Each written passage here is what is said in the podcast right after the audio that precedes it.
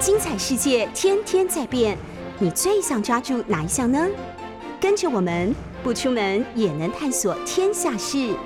欢迎收听《世界一把抓》。各位听众朋友，大家早安，非常欢迎收听六九八九八新闻台。您现在所收听的节目是《世界一把抓》，我是杨照。我们在 YouTube 的九八新闻台的频道也有直播，欢迎大家也可以看直播。今天来关心国际新闻，我相信大家看到了，也正在讨论，那就是拜登，他美国总统拜登，他正在日本进行这个非常高层次的访访问。那这个访问其实得来非常的不容易，而且显然有非常特殊的意义，也就是从二零二零年这个新冠肺炎的全世界的疫情流行之后。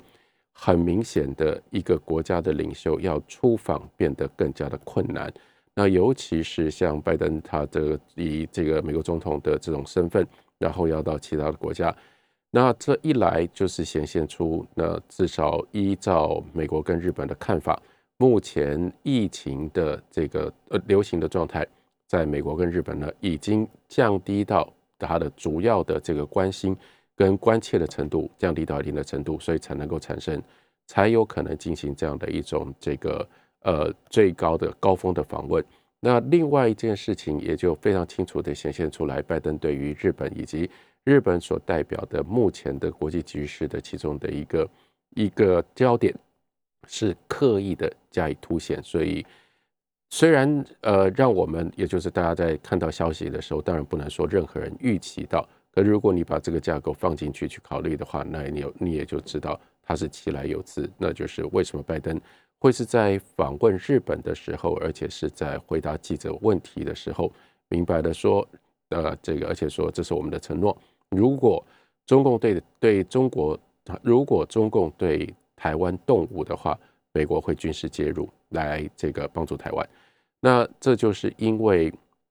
我们看，从在这几年当中，那这个呃，日本的政府其实他们最关心的就是台海有事。那我们甚至可以这样讲，日本对台海有事的这个关切，其实甚至超过我们台湾自己。意思是说，日本他们在评估台海可能发生军事冲突，他们认定的这个可能性，其实比我们在台湾我们所感受到的，可能还要更紧张一点。那当然，这里对日本来说是最为难的一件事。那如果台海有事，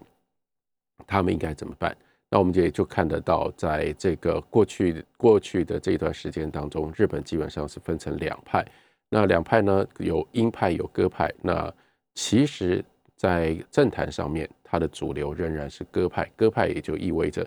尽量不要惹恼中国。然后呢，当发生这种事情，就是说这种事情不要多讨论。再下来呢，不要去设想这种事情发生的时候，日本应该如何处的。日本日本应该要如何的处置？那即使真的如果发生这件事情的话，中日本应该尽可能的置身事外。不过我们当然也知道，也有这种鹰派的立场。鹰派的立场最重要的代表就是前首相安倍晋三。那安倍晋三他已经多次的就表现出来，在这件事情上，第一个。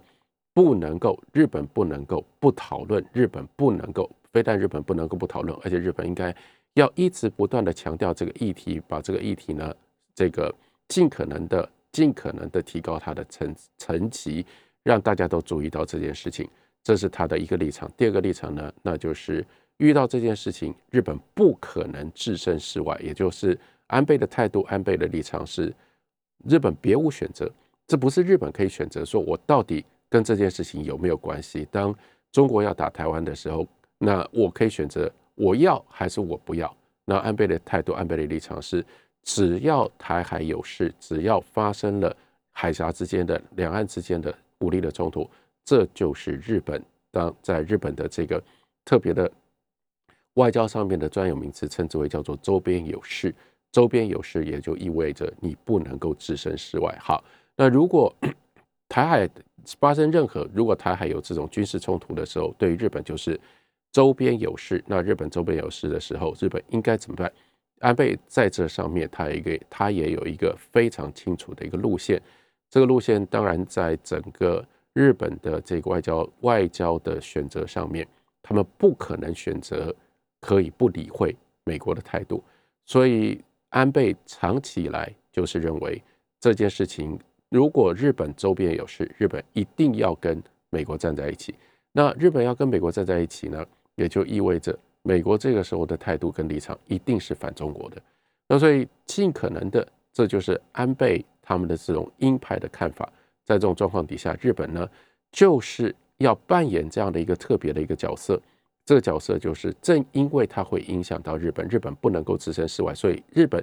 要想尽办法把美国拖进来，把美国拉进来，让美国在这件事情上面扮演一个安定的角色，或者是扮演一个让日本、韩国还有包括当然更重要的是当事者台湾可以安心的这样的一个地位跟这样的一个角色。那不过这过去是安倍他所属的，或者是他所领导的。这样的一股这个相对是鹰派的势力，在日本他们的态度跟立场。不过，我们就看到在这一段时间当中，新的内阁成立了，然后在岸田文雄的这个领导底下，很显然这次拜登的高登，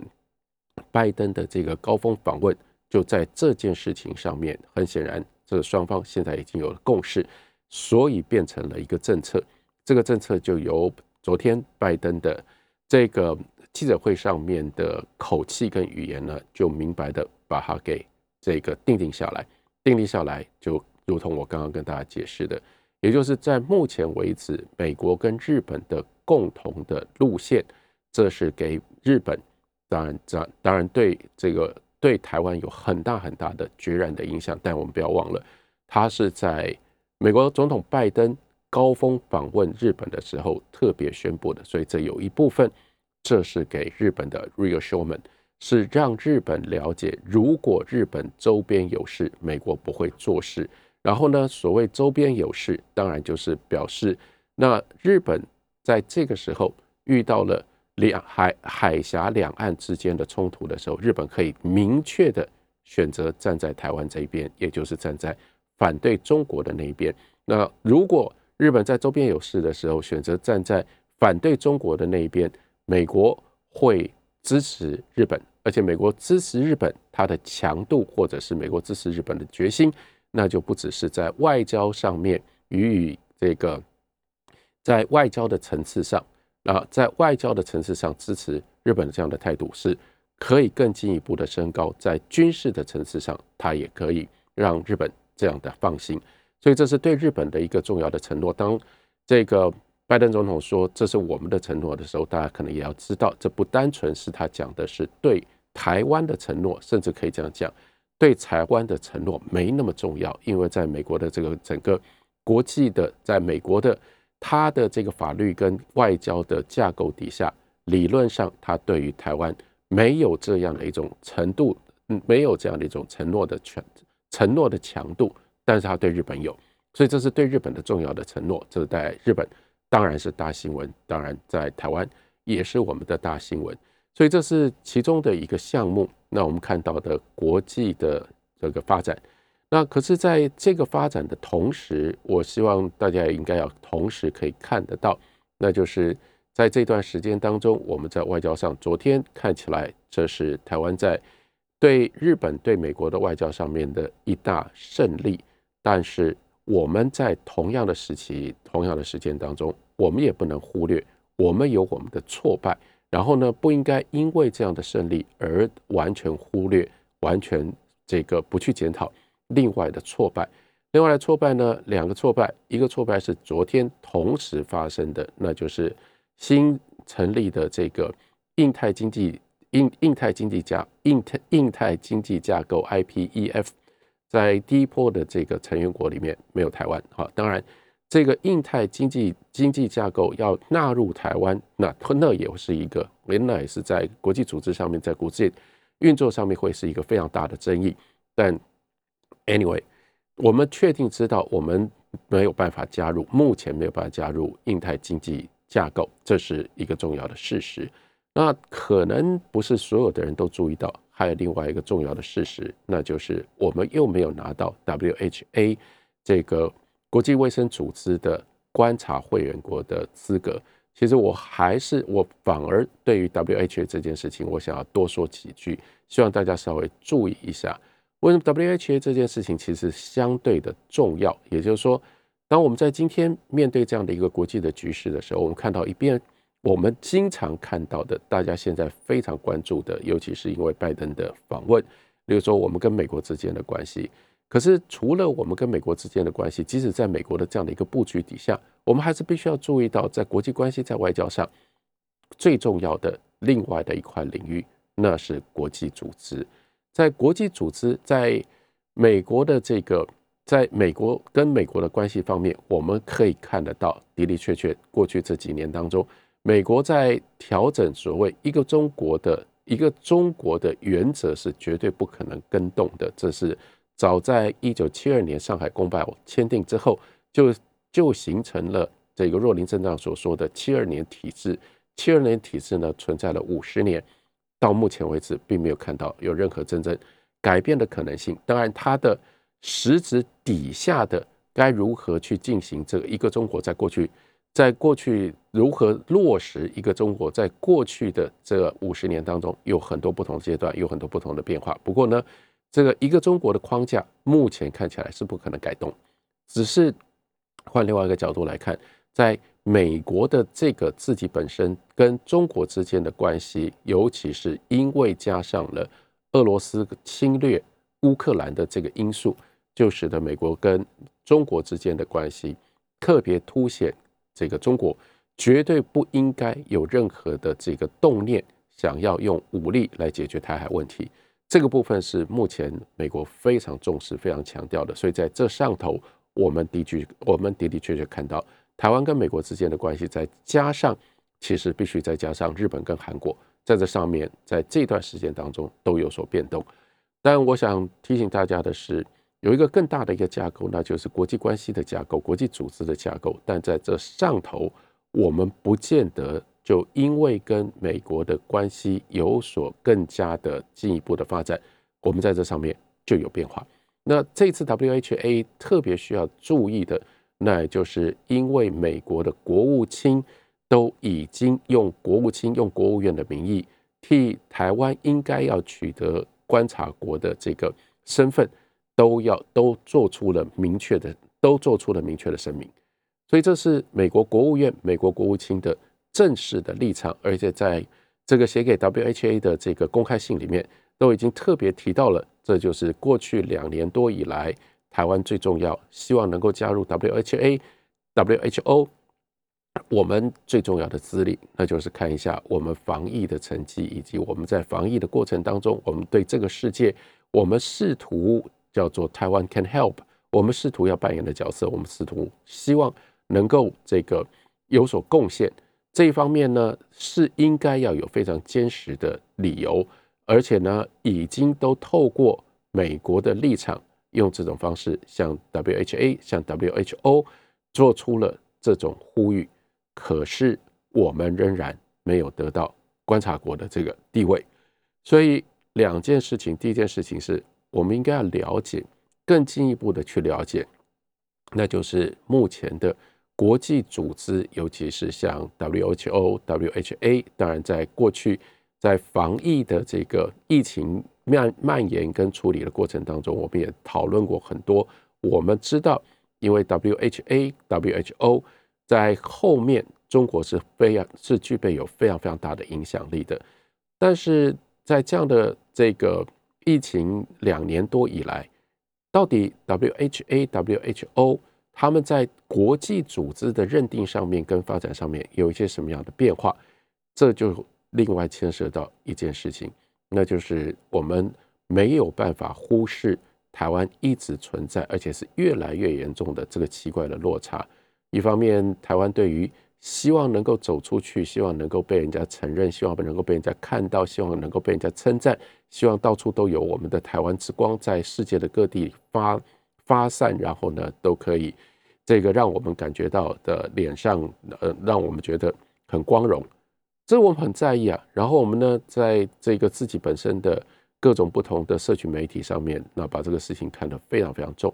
但是，大家有没有注意到，真的很麻烦的一件事。相对的，我们对于这个国际上到底在发生什么事情，尤其是例如说国际组织到底有哪一些国际组织？这些国际组织是用什么样的方式在运作？然后呢，这个国际间正在发生一些什么样的事情？我们的这个社会，我们大家一般民间非常的不重视。然后，而且呢，不重视到什么样的程度？更进一步的，我们的外交单位或者是我们的外交机构，在这上头呢，他们也没有压力。我举个例子来说，那我们从两个方面来看，其实是非常清楚的。从一个方面来看，刚刚讲到了 WHA，我们没有拿到观观察员的这个这个资格，很奇怪。台湾很少人注意，台湾很少人讨论，然后呢，很少人注意，很少人讨论。所以照道理讲，在整个外交的这个目前的这个局势底下，如果台湾要走出去，台湾要参加任何的国际组织，我们已经多少年，我们认为。WHA，尤其是以观察国的身份加入 WHA，这次又再加上疫情，然后呢，在疫情当中台湾的表现加码，还要再加码，连美国的国务院跟美国的国务卿都用这种方式支持台湾了，台湾还拿不到，那我们就说，照道理讲，这应该是一个大新闻，这应该是一个外交上的一个大挫败，然后这个外交上的大挫败，应该要有人出来问。发生了什么事？所谓发生了什么事，就是那我们难道通通国务院、美国国务院都已经用这种方式帮我们说话？那我们自己在哪里？我们自己的外交努力在哪里？我们知道过去很长一段时间，例如说台湾一届联盟呢，他们呢想尽办法，就是以这个民间突破的方式，但是背后呢，当然必然有我们的这个卫福部跟我们的外交部在后面必须。这个提供许许多多的这个协助，希望用这种方法能够突破我们加入 WHA 的这件事情。那可是，在几乎是我们可以说这么长一段时间的努力当中，我们好不容易到达了一个在各种不同的资格跟条件上最好的一个状态底下，我们仍然没有拿到。我们没有拿到，就应该要检讨吧。而且我们拿没有拿到，我们应该要检讨，要检讨什么？要检讨。我们现在的外交单位到底在做什么事？我们现在的外交单位到底用什么样方式看待这件事情？还有，我们的外交单位在这这整件事情的前后，是不是应该要告诉我们他们如何执行？然后他们执行了什么？然后他们为什么失败？但是只要大家不在意这件事情，大家不讨论这件事情，那当然很容易啊。谁要去面对这种挫败？谁需要或者是谁想要出来做任何的解释？甚至。我其实这是我最担心的。我们外交单位自己也不重视这件事情，我们外交单位也没怎么去对对这件事情有任何的推动，或者是做有或者是做了一些什么样的努力。那如果是这样的话，这就真的非常的奇怪。我们好想要这个世界能够承认我们，但我们自己在这上面，我们却不多做努力，因为我们不关心。再下来，例如说，我想另外一个面向，大家也应该可以这个时候。会有特殊的体会，为什么这个时候呢？因为这个时候，我们这个礼拜，呃，大部分的小孩都不到学校去上学。那有的在放假，那有的呢？当然，更多的，照理讲呢，那就是叫做呃停课不停学啊，停课不停学，就是不到学校去上课呢，但是在家里呢上线上课。那既然在家里上线上课，当然对很多的家长都有了压力。那看你们家的小孩有多大了？小孩如果小一点的时候，你还得要在家里，你还得要安排在家里陪他，让他看，让他能够上线上课。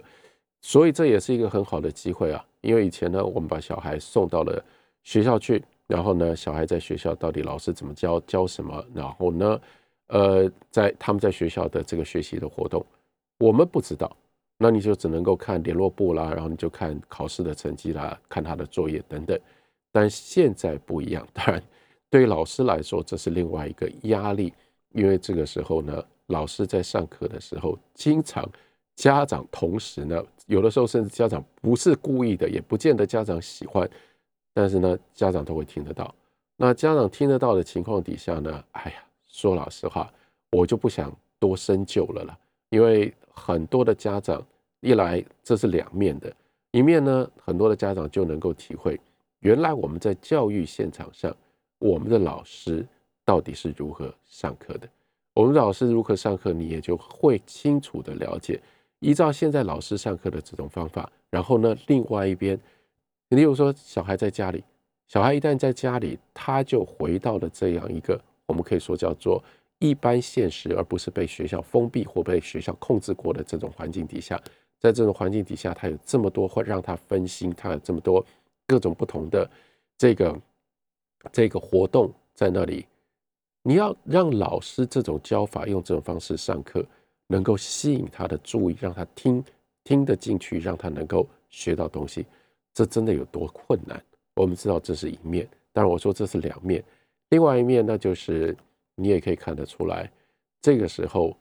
那家长有更多的机会去介入、去管老师要教什么或老师怎么教。其实这对于老师来说也是很不公平的一件事情，因为你要面对这么多的家长，不一样的家长有不一样的要求，有不一样的标准，有不一样的想法。然后，如果家长随时都可以知道老师怎么教。家长就有很多的意见，基本上家长大概没有家长会，你不可能讨好每个家长，不可能让每个家长都认为都认可你的教学的方法，所以这种状况又让我们可以体会，我们可以理解，现在在教育的现场上面，家长对于小孩应该要学什么，应该怎么学，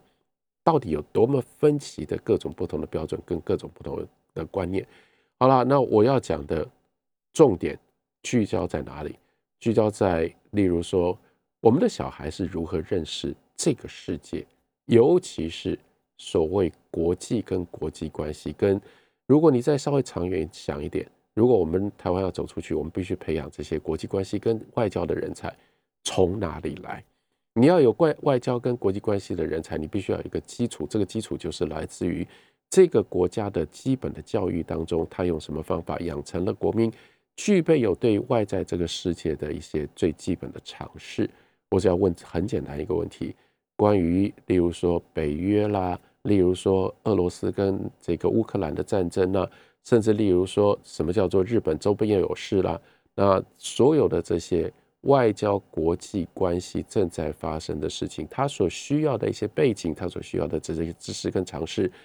我们放在哪里教我们的小孩？我们小孩有什么样的机会？在他受教育的过程当中，他可以培养，他可以奠定这样的基础。将来他有机会，他就可以了解这个世界在发生什么事情。然后呢，我们的老师到底做了一些什么样的准备？他有可能在灌输小孩世界观的这件事情上，除了教英文之外，他可以做更多的事。这是让我很疑惑，也是让我很担心的。六九八九八新闻台，您现在所收听的节目是《世界一把抓》，我是杨照，然后继续来跟大家讲一下我所关切的。我希望有更多的人可以注意到，那就是在今天台湾的这样的情形底下，我们的国际处境当然非常的困难。然后呢，并不会因为呃，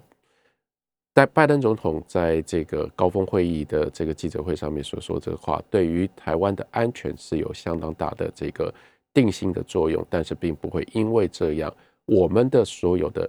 过去这么多多年来，我们所这个呃遇到的各种不同的国际处境上面的困难，就全部都迎刃而解。所以我要提醒大家，当拜登讲这样的话的时候，支持台湾，愿意在这个嗯，愿意在台海两岸有这个军事冲突的时候，军事介入，美国愿意进军事介入。但是呢，在同时间，我们就看到，例如说，IPEF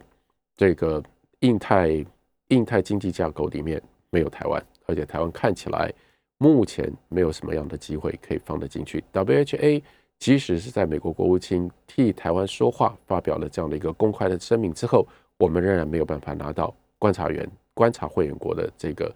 资格，所以就表示。在这个国际的处境上面，那个严峻的程度、严峻的状态，并没有根本上面的改变。那但是呢，相对应的，我所看到的，一来是过去我们呢关心这些事，但是我们关心的同时，我们有比较多的知识，的这个新闻讯息跟知识的管道，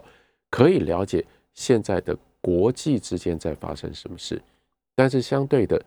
我们看到这个状况在台湾的这个现实底下越来越糟糕，也就是许许多多的国际发生的事情，我们连看都不看，我们连关注都不关注，因此呢，我们也就无从去解释。比如说，到底什么是 IPDEF？还有呢，IPDEF 作为一个国际组织，它跟其他国际组织之间的关系到底是什么？那如果我们要参加，或我们用什么样方式我们可以参加 IPEF？那我们如果参加 IPEF，跟我们没有参加会发生什么事？这都是一连串非常重要关键的问题。那在讲这个问题之前，我就希望大家可以更注意到一件事，那就是你看俄罗斯跟这个乌克兰的战争。从二月二月到现在，那经过了两个多月的时间，将近三个月的时间，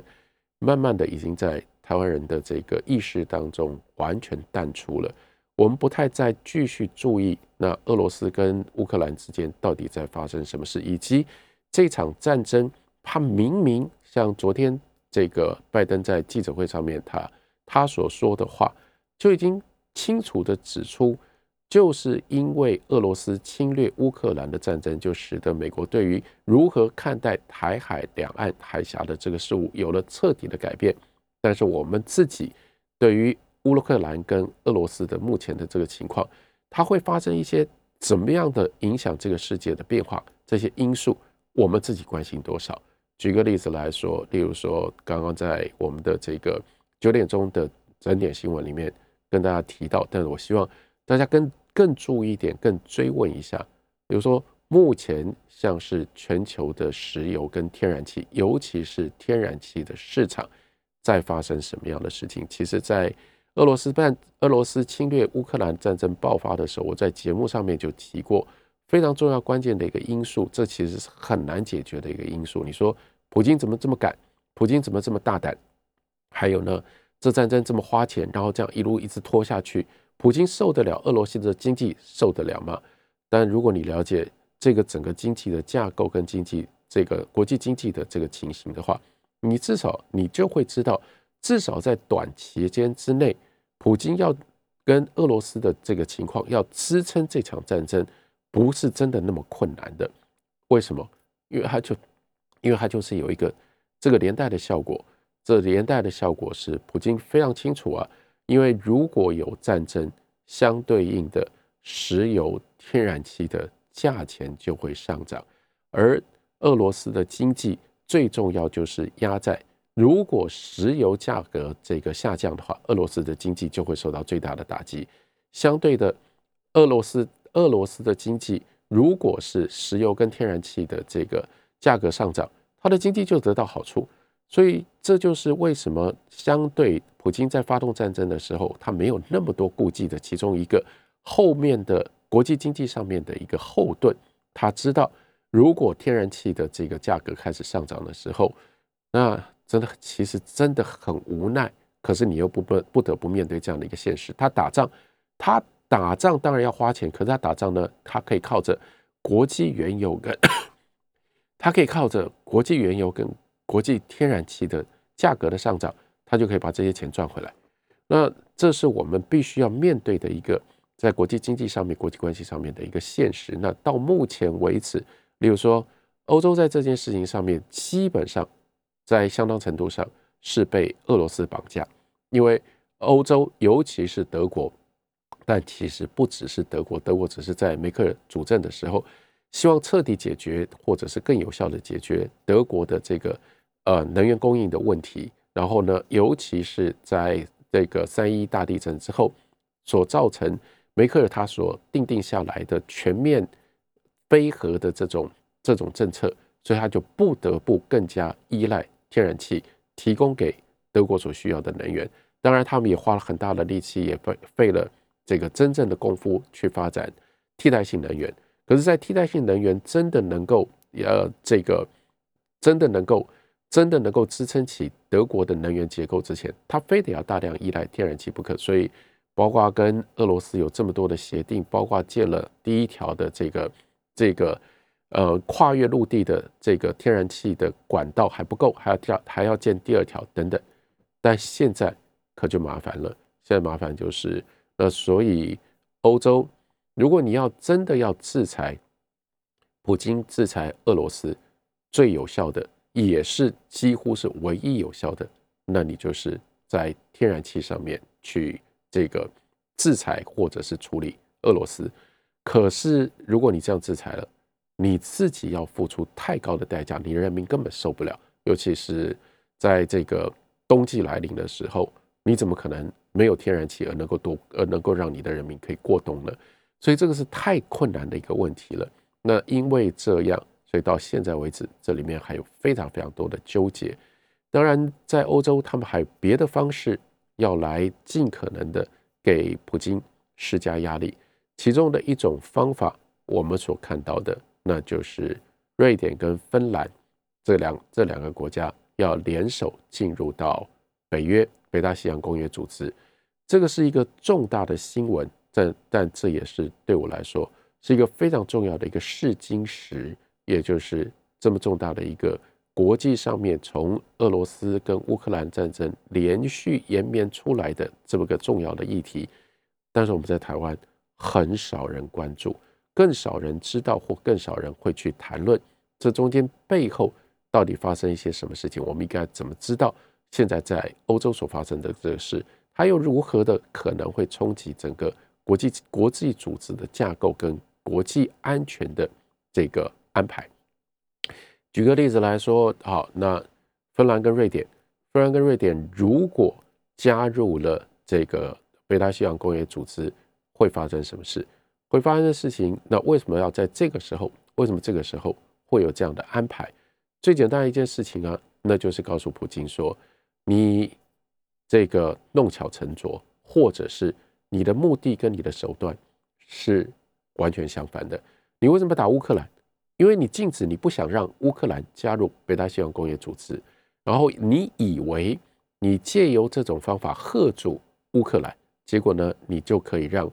北大西洋工业组织对你的这个威胁或者是包围你的局势呢，就可以得到缓和。我们现在就告诉你说，你绝对不可能靠这种手段达成这样的目的。所以呢，反过来。既然你要用这种方法来这个想要阻止乌克兰加入北大西洋工业组织，那我们在这个芬兰跟芬兰跟瑞典在你的西北边，那乌克兰在你的西南边，你不准西南边的乌克兰加入北大西洋工业组织没关系，那我就让你看到你西北边的瑞典跟乌克兰，呃，瑞典跟芬兰加入了。北大西洋工业组织所造成对你的威胁，所造成对你的这个紧迫的程度，不亚于甚至高于乌克兰加入北大西洋工业组织。所以就是让你一定要让俄罗斯要付出这个代价。你所做的这样的一件事情呢，不能够得逞，因为这样北大西洋工业组织如果就被挡在外面，那普京就普京就能够宣扬说：“你看，我就做到了这件事情。”你们北大西洋工业组织不能用这种方式来压迫我，但是呢，现在不是，你可以阻止一时阻止乌克兰，但你带来的或者是也就是要让俄罗斯的人民知道，你们这个这个领袖他太蠢了，他做的这样事情，结果他引来的后果是让他要得到的目的，他要得到的这个目标反而越行越远，反而更远。那另外呢，我们就看到芬兰跟瑞典。为什么芬兰跟瑞典加入这个北大西洋工业组织，对于俄罗斯可能产生的威胁会更大？我们可以简单的举，大家可能有人知道俄罗斯的五大舰队。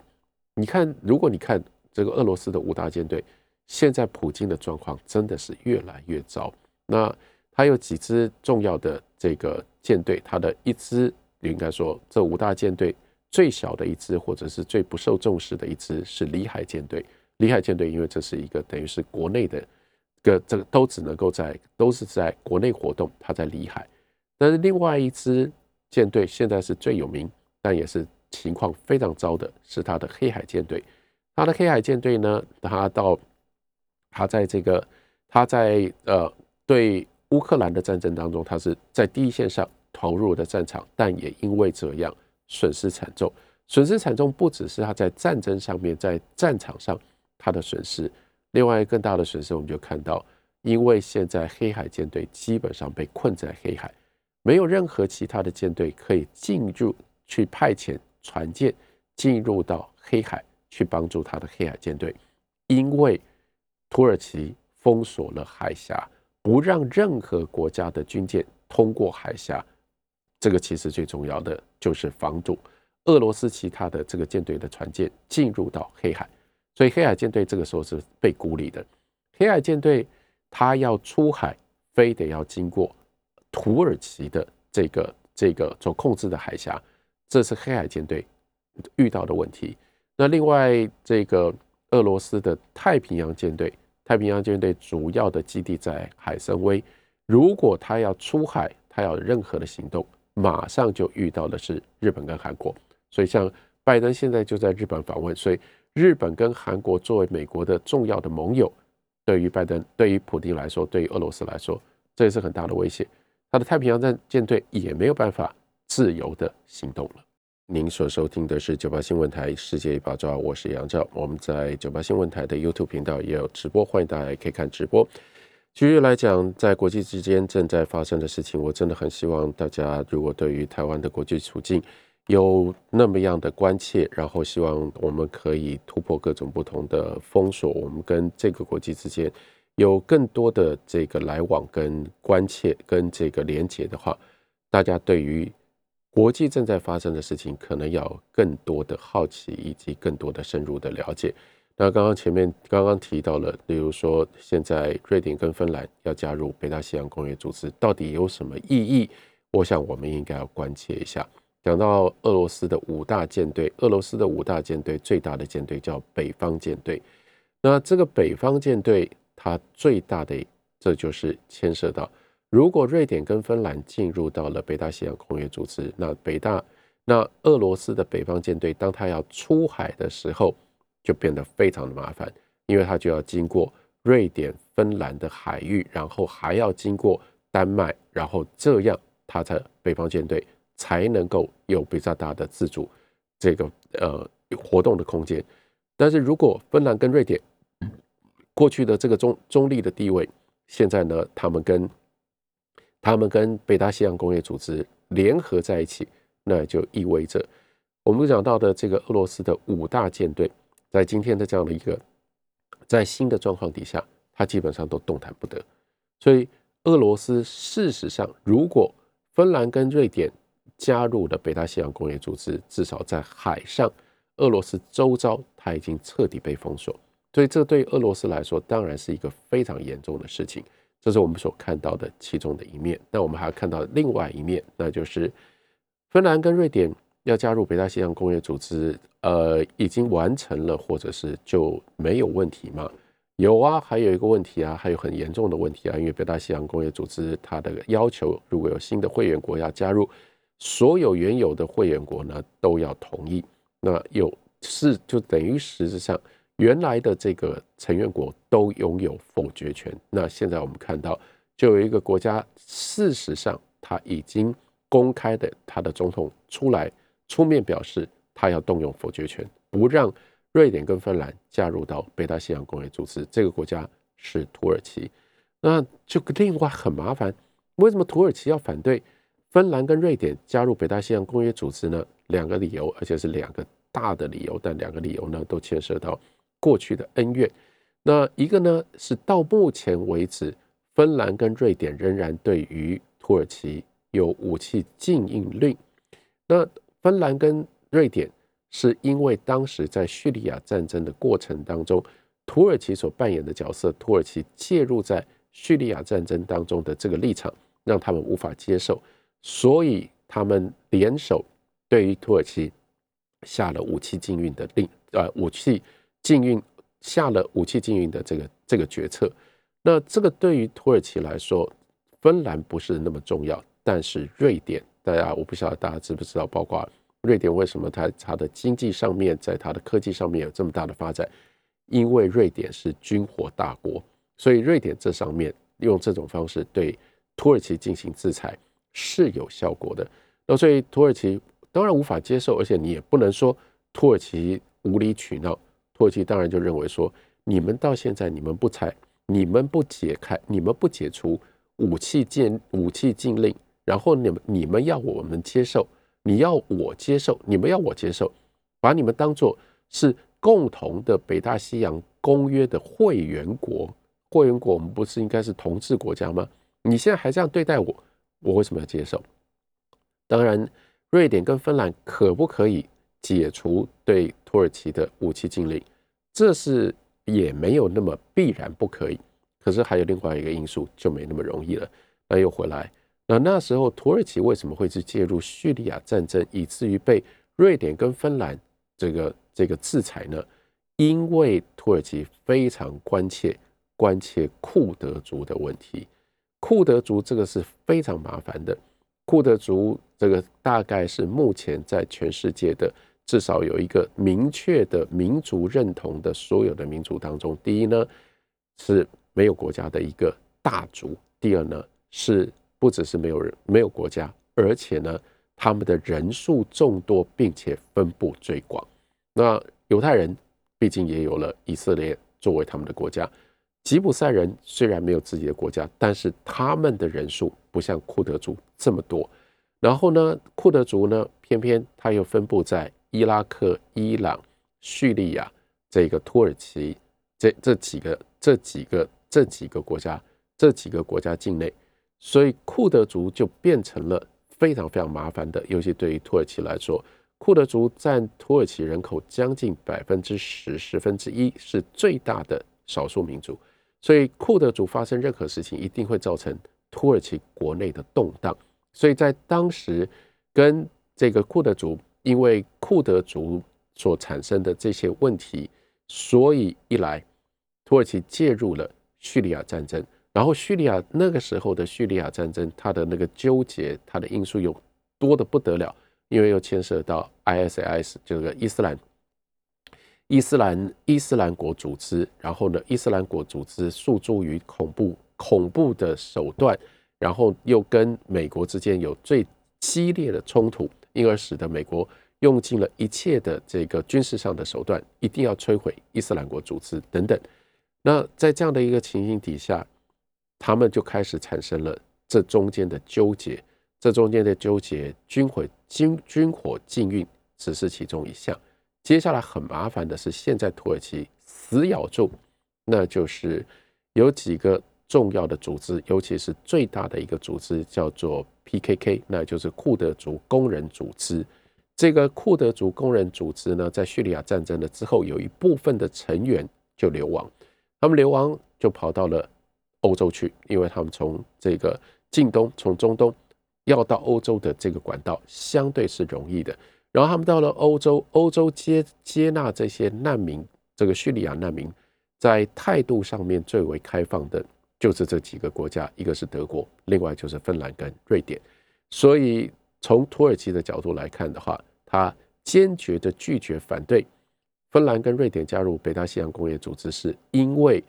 瑞典在瑞典境内有非常多的土耳其认定的。